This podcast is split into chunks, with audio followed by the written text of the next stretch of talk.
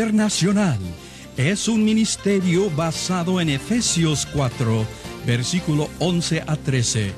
Y Jesús mismo constituyó a unos apóstoles, a otros profetas, a otros evangelistas y a otros pastores y maestros, a fin de perfeccionar a los santos para la obra del ministerio, para la edificación del cuerpo de Cristo, hasta que todos lleguemos a la unidad de la fe y del conocimiento del Hijo de Dios, a un varón perfecto, a la medida de la estatura de la plenitud de Cristo. Para más información de cómo tú puedes ser parte de vida, puedes contactarnos en la siguiente dirección.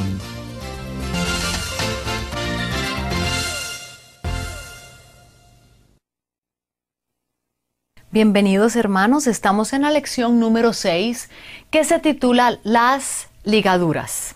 Pero antes voy a hacer un pequeño resumen de lo que vimos en la lección anterior, porque fue como una introducción a este tema. La lección anterior se llamaba La familia libre de ataduras y vimos ciertos conceptos que quiero retomar. Por ejemplo, qué es un juicio y qué es una maldición.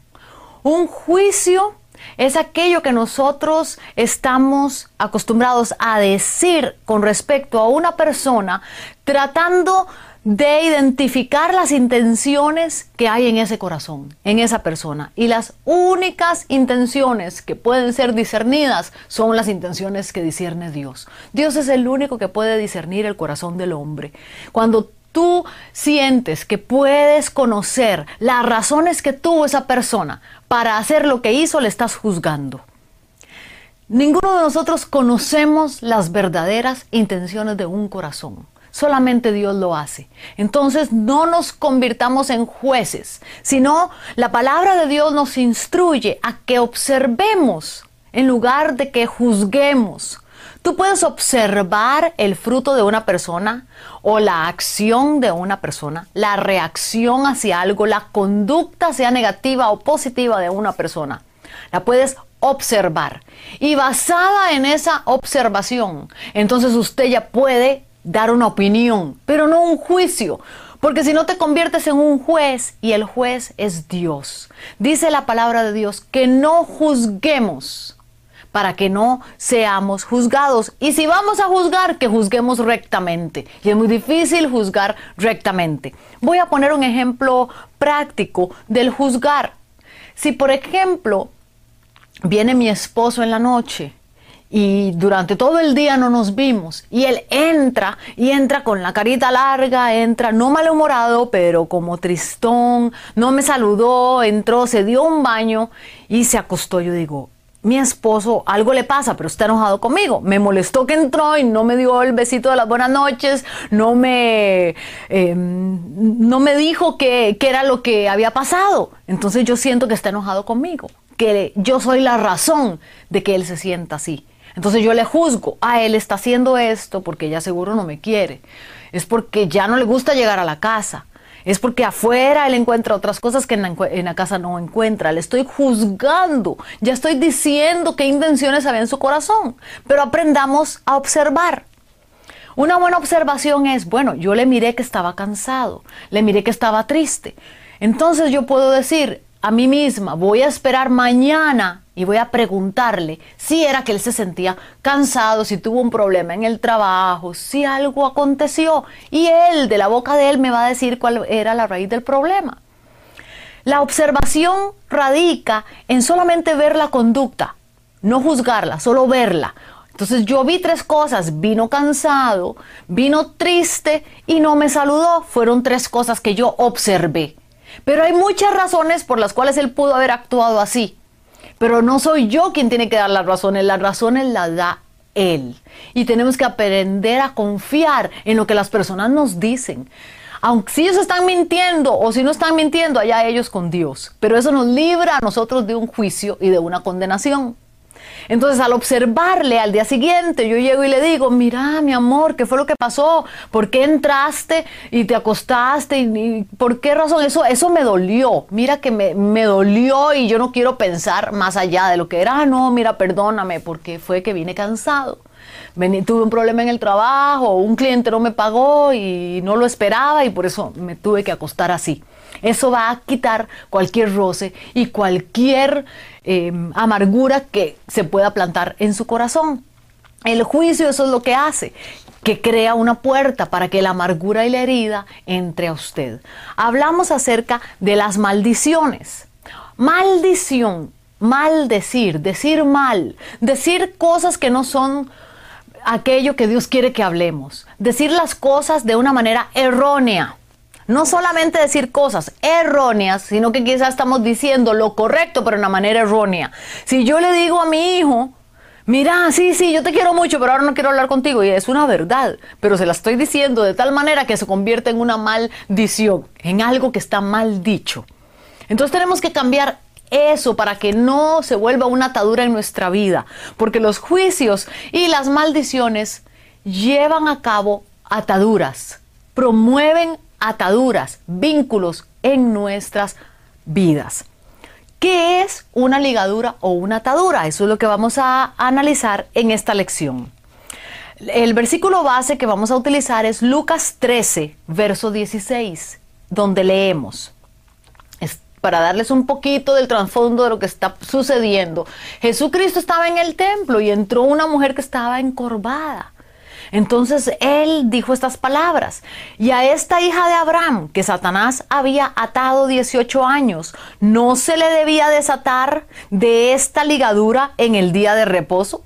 Porque la gente comenzó a juzgarlo, comenzó a decirle que por qué él había sanado si era el día de reposo. Porque él le dijo, hija, eh, eres libre de esa ligadura, de esa enfermedad. Entonces, como era un día de reposo, todos los demás comenzaron a, proferir un juicio en contra del Señor. Él dice que a esta hija de Abraham, que Satanás había atado, ¿quién la había atado a ella? Satanás. Por 18 años. Yo no sé si tú tienes una situación en tu vida por mucho tiempo, pero 18 años de estar atado en algo, esa no es la, la, voluntad de Dios. Dios quiere hacerte libre para que tú vivas la vida en Cristo plenamente. En este pasaje del Nuevo Testamento en Lucas, si vamos al original en griego, porque se aprende muchísimo de estas palabras que quizá nuestro idioma en español no son tan ricas en significado. Por eso es que vamos a este original griego. La palabra ligadura que aparece en este pasaje es desmo. Desmo. Y este es el genitivo de la raíz desmos. Su significado implica atadura, lazo, vínculo, prisión, cautividad, esclavitud. También quiere decir cuerda, soga, cable, hilo o cadenas. Si unimos todo esto, podemos aprender algo que el Señor nos está diciendo. Que una atadura primeramente es una ligadura donde alguien ha usado ya sea cuerdas, soga, cable o cadenas. Vea que va de un nivel muy bajito a un nivel más alto. No es lo mismo romper una cadena que romper una cuerda o una soga. Donde ese alguien ha usado esas cuerdas, cadena o, o cuerdas y cables y ha hecho una amarra o un lazo con el fin de crear un vínculo entre el que ha sido atado y el que realiza la acción, poniéndolo bajo esclavitud en una prisión. Aquel que te ata no es tu esposo, no es tu jefe, no es el vecino, el que te ata es el enemigo. Tú tienes que discernir muy bien y tienes que visualizar que la fuente de toda atadura es el enemigo. Él es el único que ha venido a matar, a destruir, pero Jesucristo ha venido a darte vida y vida en abundancia. En esa ligadura, esa atadura, alguien ha usado cuerdas y soga. Es porque depende del trauma que tú hayas recibido. Así va a ser el impacto en tu alma para que esa atadura esté bien fuerte allí. Pero ese trauma es solo con un propósito, que haya un vínculo entre tú y el que hizo ese trauma. Que haya un vínculo entre tú y el que te hizo algo malo. Pero detrás de todo eso el que está es el diablo, detrás para destruirte. Él quiere que tú tengas un vínculo y que estés atado. Por eso, la única manera de cortar una atadura, como lo vamos a ver más adelante, es a través del perdón. Porque si tú no perdonas, vas a estar como con un cordón ahí pegado entre la persona que te hirió, la persona que te violó, la persona que te raptó, o la persona que te dijo una mala palabra, o alguien que te golpeó y te pegó. Va a crear ese vínculo y estás unido a esa persona. Y cada vez que te acuerdes, esa cuerda te va a unir otra vez a la acción del pasado. ¿Qué es lo que hace el perdón? El perdón corta la cuerda. Entonces, Tú dejas ir a la persona y tú puedes seguir caminando. Entonces ya la herida de esa acción no va a ser el efecto elástico que le llamamos. El efecto elástico es que apenas te acuerdes de esa acción, va a venir como una liga y te vas a vincular. Ahí tus esquemas mentales van a volver a repetir lo que sucedió y te va a volver a herir y te va a volver a doler. El perdón lo que hace es que corta y deja libre. Deja libre a la persona y te deja libre a ti. Eso lo vamos a ver en un capítulo entero acerca del perdón. En el caso de esta mujer que estaba eh, encorvada, quien la ató fue Satanás. Y el vínculo que Satanás usó fue el espíritu de enfermedad que lo envió para atarla, para encorvarla. Y esto se hacía visible como que ella estaba encorvada. Léete todo ese capítulo en Lucas 13. Cristo llama a este fenómeno ligadura. Cada vez que el enemigo ata a alguien, crea un vínculo y hay una evidencia, eso es una atadura, eso es una ligadura.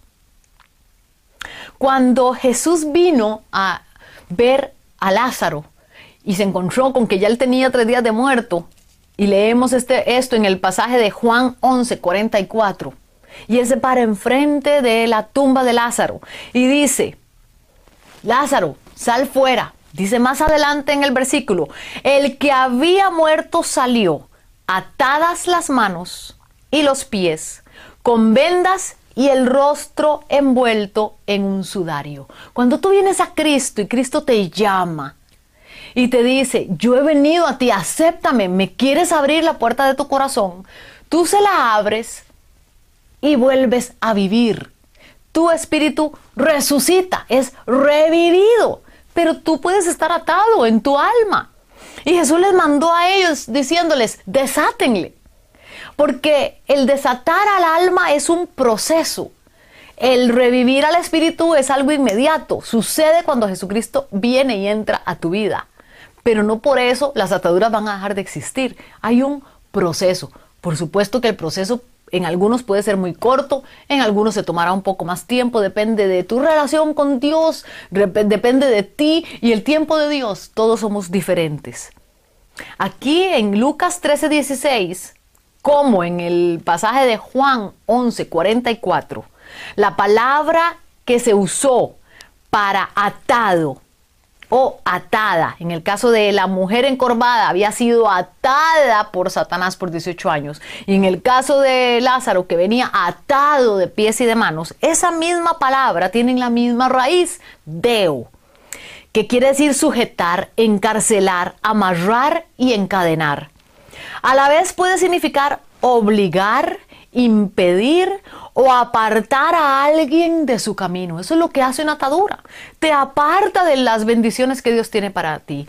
Te aparta del camino que Dios ha elegido para ti. Te aparta de todo lo bueno que Dios hizo para que tú lo disfrutaras. La buena noticia es que la voluntad de Dios para los hombres es que sean libres de toda atadura. Bueno, ¿qué produce una atadura? Para estar alertas y poder cortarlo Existen tres fuentes, según la palabra de Dios, por medio de las cuales tú puedes ser atado. Son tres fuentes diferentes. Una de ellas puede ser directamente con un espíritu. Puedes verlo aquí, en Lucas 13, 16, donde el mismo Señor dice que un espíritu de enfermedad estaba atando a esta mujer. Un espíritu puede atarte a través de qué? De los juicios y las maldiciones. Cuando alguien juzga y maldice, abre puertas para que directamente vengan espíritus malignos y aten a la persona. Por eso ya enseñamos cómo cortar un juicio, una maldición, quitarla para que esos espíritus no tengan efecto. La otra fuente por medio de la cual podemos ser atados está en Gálatas 4.9, Gálatas 5.1 y en Isaías 59 del 1 al 3, y es el pecado. El pecado te ata, porque el pecado es como un hábito, crea dependencia, es como una droga. Tú necesitas y lo necesitas, y el pecado necesita de ti y tú necesitas del pecado, y es como un círculo vicioso. Entonces, ese pecado crea esa atadura y eso es lo que hace la atadura, que se haga un círculo, un círculo y que se siga repitiendo y que se siga repitiendo. Eso es el fin o el, fundamento de una atadura. Que tú des vueltas en círculo en una misma situación y que no haya salida. Entonces, el pecado, ¿cómo se corta una atadura que viene a través de un pecado? Arrepintiéndose. Si es una obra de la carne, porque los pecados son obras de la carne, yo no puedo venir y reprender demonios porque no se van a ir, porque son obras de la carne. Cometemos muchos errores a veces cuando nosotros ministramos y viene una persona que tiene ira y que tiene que vive en contiendas y en amargura y comenzamos a orar que el espíritu de ira y que de contienda y que de enojo salga de ellos, no va a salir porque no es un espíritu. La palabra claramente nos enseña en Gálatas que estas son obras de la carne, no son espíritus.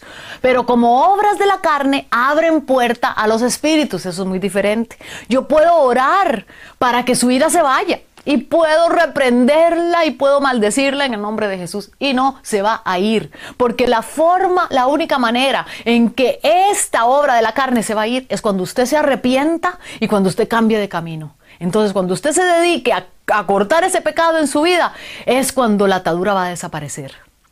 En este aspecto es usted el que tiene que hacer algo. Usted tiene que decidir cortar a través del arrepentimiento y cambiando de dirección. Lo mismo que con los juicios y las maldiciones, usted tiene que arrepentirse y tiene que cortarlas. Pero en los juicios y maldiciones yo puedo orar quitando efecto de ese juicio y maldición, pero usted tiene que arrepentirse también. En el pecado sí es muy diferente, porque viene gente que está aprisionada con cigarrillos, con el alcohol, que están en fornicación, en adulterio, en homosexualismo, en lesbianismo. Dice la palabra de Dios que son obras, manifiestas son las obras de la carne. Enojos, iras, contiendas, rebeliones, todo esto, la hechicería, todo eso es una obra de la carne. Usted tiene que arrepentirse. No solamente porque yo venga y ore por usted y que le hable a ese espíritu que se vaya, se va a ir, no se va a ir. Usted tiene que cortar esa atadura en usted. Esa es la buena noticia, es mucho más fácil que sea alguien más. La responsabilidad no es de alguien más que venga y que ore y que lo libere y que pase usted por un montón de sesiones de liberación. No es así, mi hermano. La llave está en tu mano, usted toma la decisión. Y la tercera fuente por la cual el enemigo puede atarnos es a través de una herida en el pasado y la falta de perdón.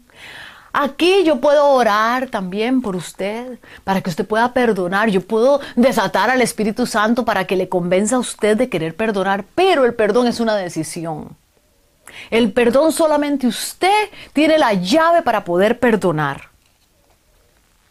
¿Cómo se produce entonces la herida? Ya vimos las tres fuentes por medio de las cuales viene una herida, pero ¿cómo, cómo se produce? ¿Cuál es, ¿Cuál es la evolución de esa herida en mi corazón? Primero, la herida que viene no es un pecado. El ser herido no es un pecado. Usted recibe una herida a través de palabras, a través de acciones, a través de hechos de otras personas. Y esa herida nos ata a la, a la persona que nos hirió. Porque al haber una herida, volvemos a recordar la acción y nos duele. Si nos duele, hay un vínculo. Nos ata al dolor producido por la herida. Y no podemos ni dar, ni recibir cariño, ni amor, porque estamos atados a esa acción. Pero hasta allí no es un pecado. Usted puede cortarlo. Si usted ahí mismo perdona y deja el resentimiento y deja todo ese sentimiento de amargura en su corazón, se, quita esa semilla. Hasta ahorita es una semilla. Pero el segundo paso de la herida, como una semillita, porque el enemigo mandó esa semilla a través de una mala acción, de una mala palabra, de una maldición, lo que fuera. Llegó a su corazón y si usted no hizo nada al respecto, se va a volver en resentimiento. Usted se va a poner resentido, tal persona me hizo tal cosa y cómo me duele. Hasta ahí no es un pecado. Usted tiene chance todavía ahí de cortarlo y de perdonar. Pero si usted no hace nada al respecto, se vuelve amargura. Y ahí, eso es un pecado, porque dice Hebreos 12:15. Mire que alguno de ustedes no debe alcanzar la gracia de Dios que brotando una raíz de amargura le contamine y contamine a otros. Una raíz de amargura. Ya la semilla ya no es semilla, ya no es una herida, ya es una semilla que echó raíz. Y después de la amargura va a venir el odio.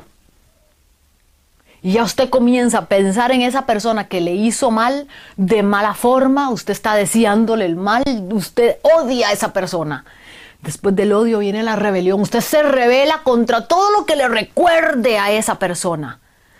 Todo lo que tenga que ver con lo que la persona le hizo, usted se revela. Y muchas veces se puede revelar hasta contra de Dios, porque usted piensa que porque Dios permitió.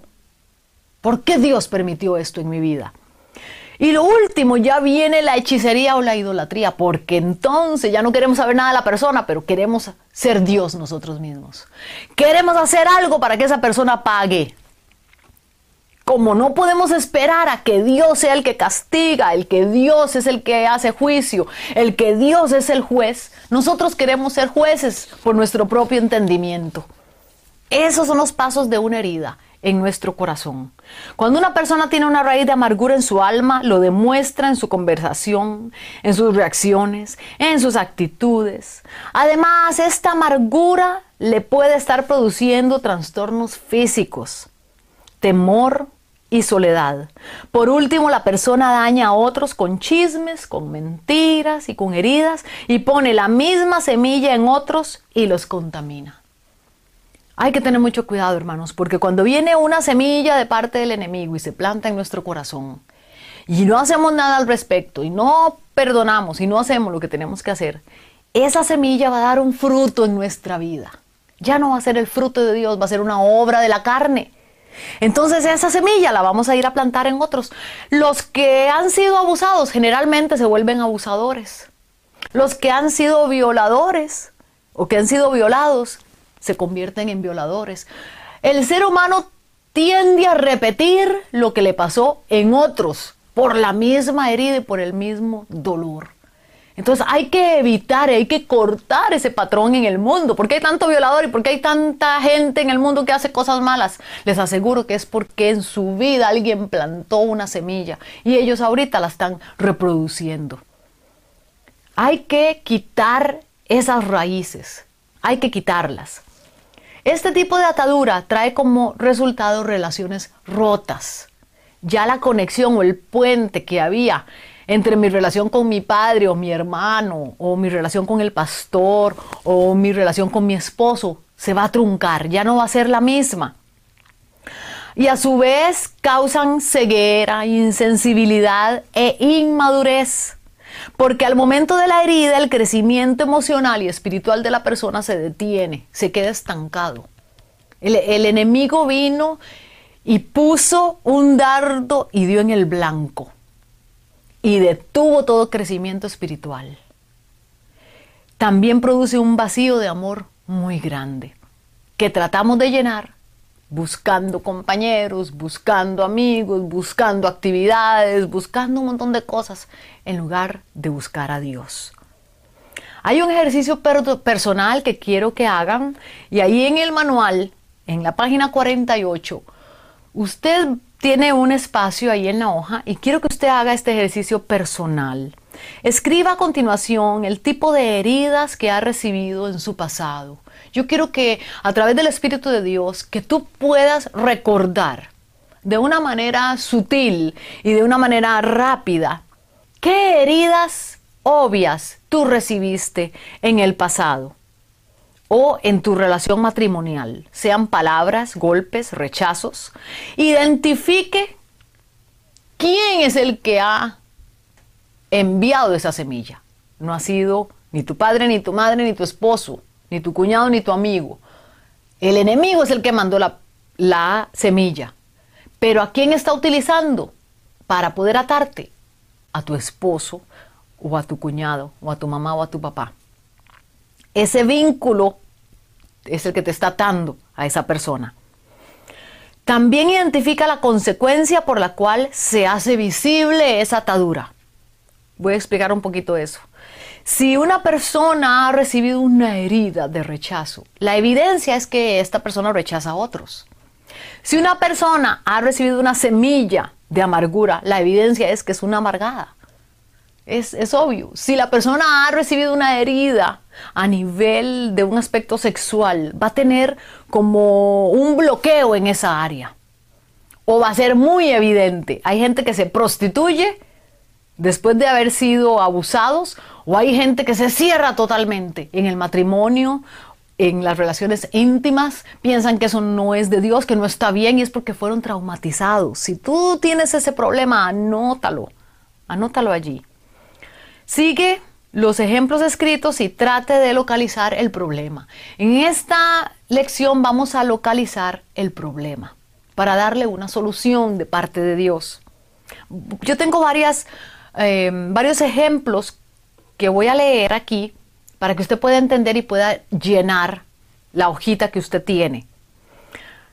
Está dividido en cuatro aspectos, en cuatro tablas. Está la herida, la persona que le ata, el vínculo y la consecuencia.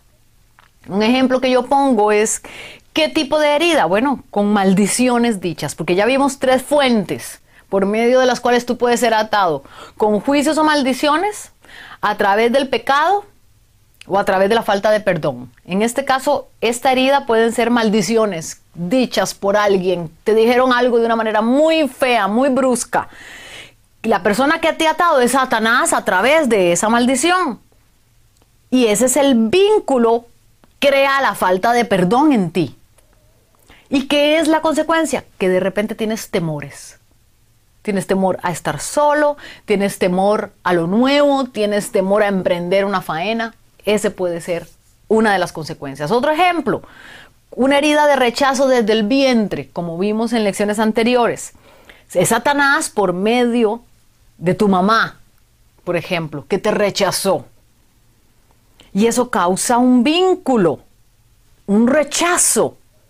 ¿Y cuál es la consecuencia? Muchas veces hay niños que al ser rechazados en el vientre de la madre, luego no pueden dormir, tienen enuresis nocturna, que es que se orinan en la mojan la cama en las noches y, la mamá no, sabe qué es. Bueno, analice a ver si fue que durante su embarazo hubo un trauma o una situación que usted no, eh, que se le fue de las manos. Por ejemplo, yo voy a dar un testimonio aquí cuando yo quedé embarazada de mi segunda niña. La primera vez yo estaba muy emocionada, muy contenta porque a mi esposo y a mí nos había costado muchísimo eh, concebir. Y finalmente Dios nos regaló la bendición de ser padres.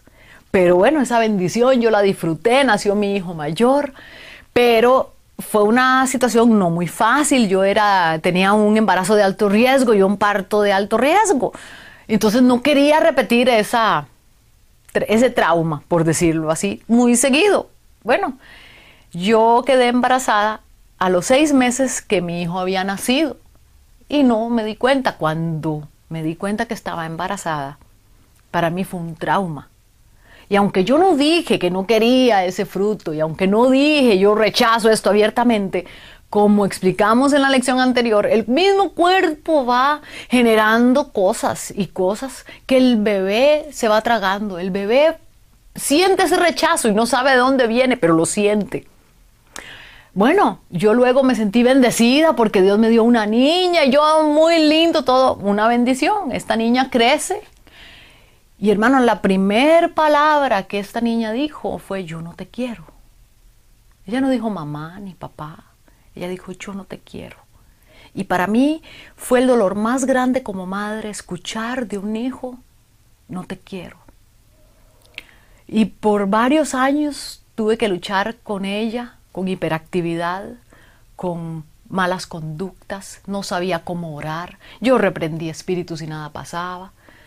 Hasta que una vez, después de que le dio una de las rabietas, yo la agarré por los hombritos y le digo yo, mi amor, ¿qué te pasa? ¿Por qué tú actúas así? Esa niña me dijo, mami, es que yo me acuerdo cuando yo estaba en el vientre, que tú dijiste que no me querías. Y yo, en el momento que ella me dijo eso, mi mente volvió hacia atrás, porque yo nunca recuerdo haber dicho esas palabras. Y recuerdo que no dije esas palabras, pero que yo pensé, no puedo estar embarazada porque la situación económica que estábamos pasando, la situación financiera y también física mía, yo no estaba preparada ni mentalmente ni físicamente para otro embarazo. Y por supuesto rechacé la situación. Entonces me volví hacia mi hija y le dije, no, mi amor, mira, yo te voy a explicar. No fue a ti a la que yo rechacé. Yo rechacé la situación. Y usted puede explicarle eso a su hijo. No fue a ti a quien yo rechacé. Esa es la mentira que pone el enemigo.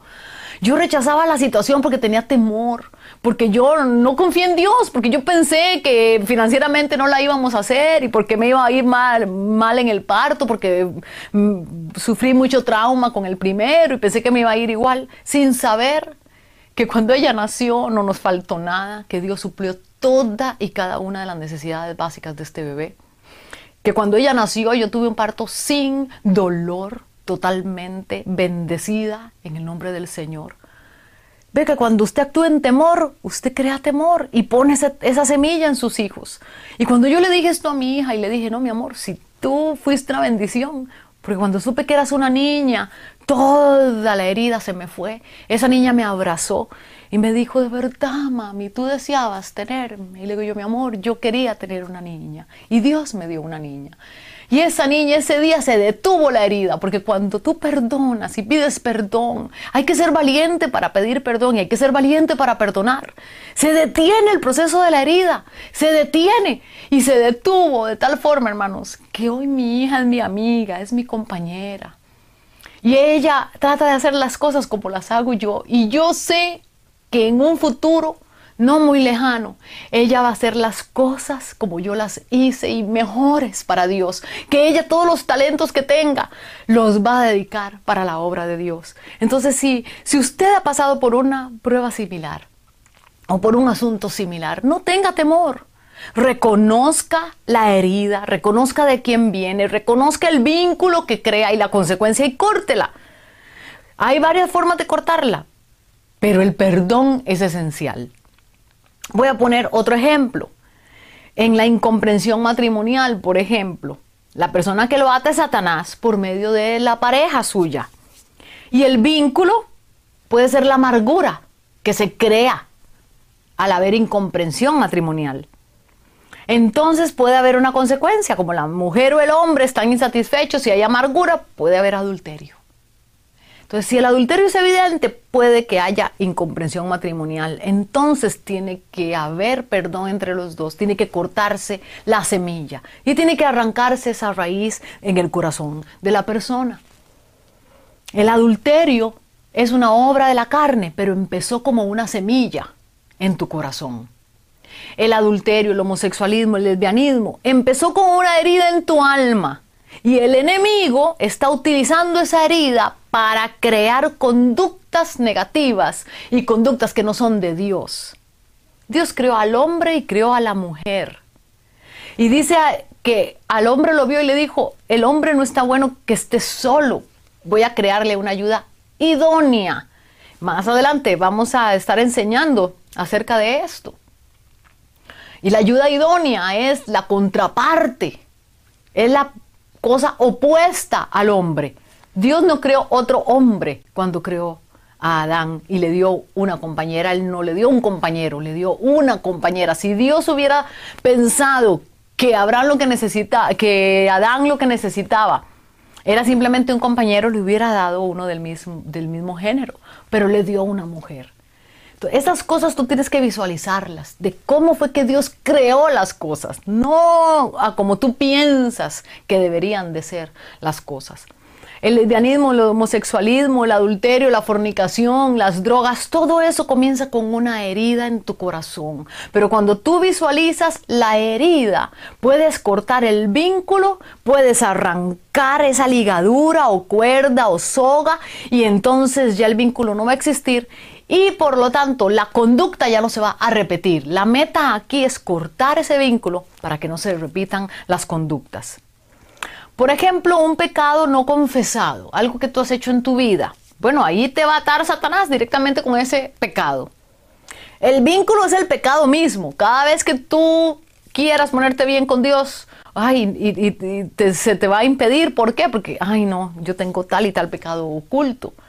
Y lo vuelves a hacer y lo vuelves a repetir porque te crees inhabilitado de salir de ello.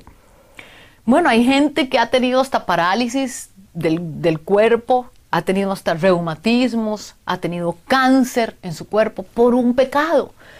Que con solo arrepentirse de ese pecado, muchas de las cosas en tu cuerpo y en tu mente van a cesar.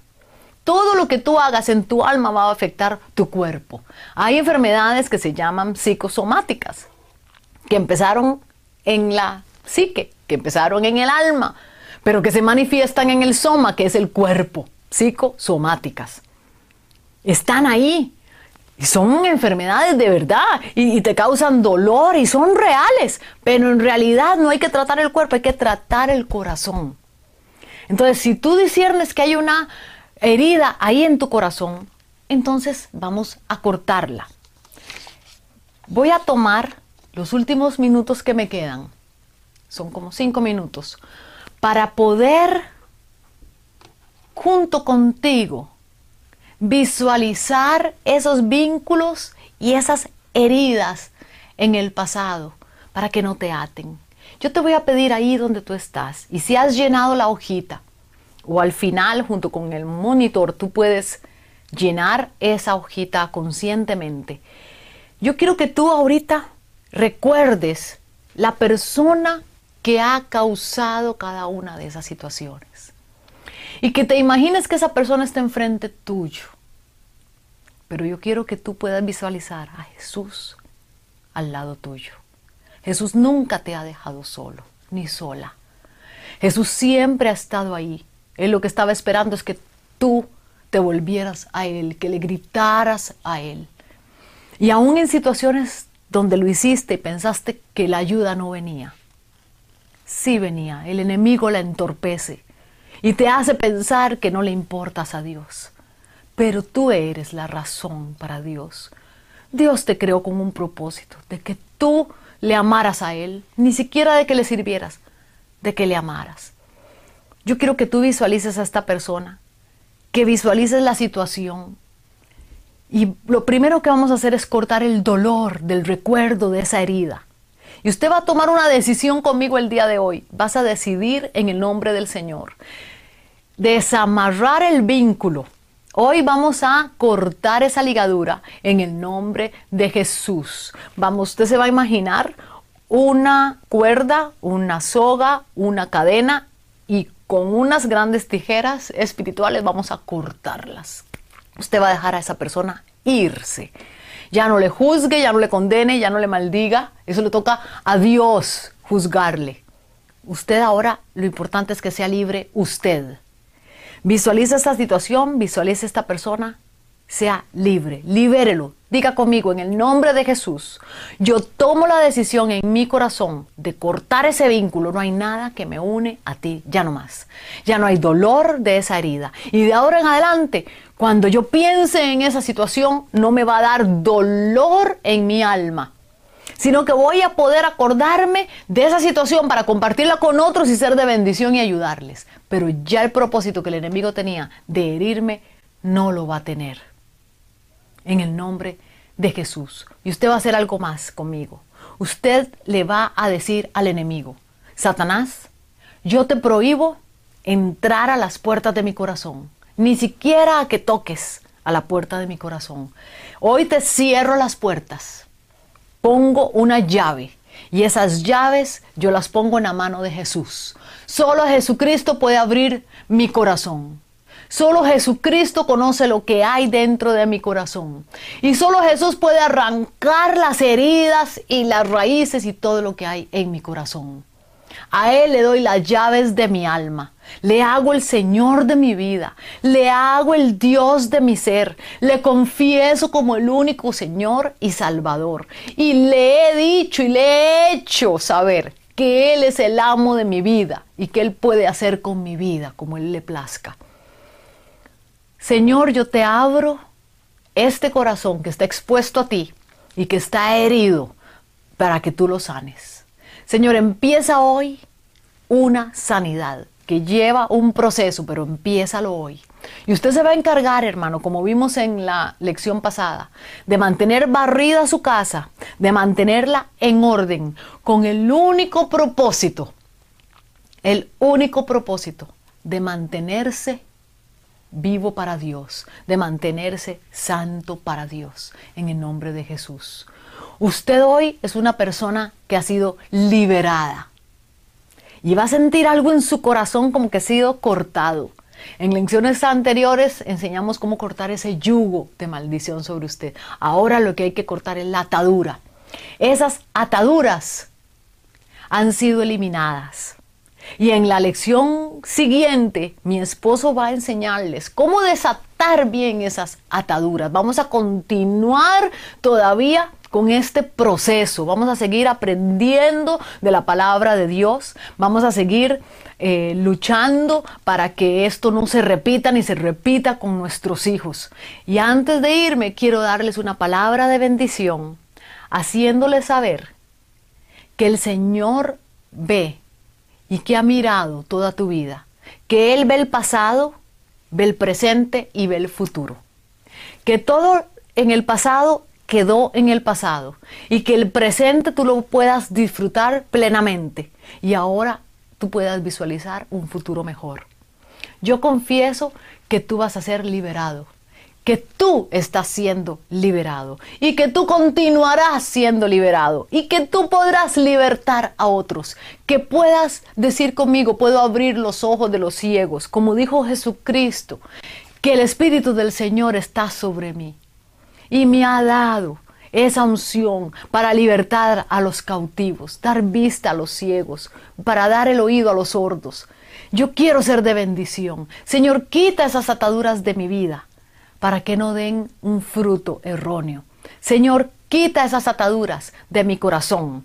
Quita toda esa cuerda. Quita todo lo malo que haya en ella para que podamos seguir adelante en el nombre de Jesús.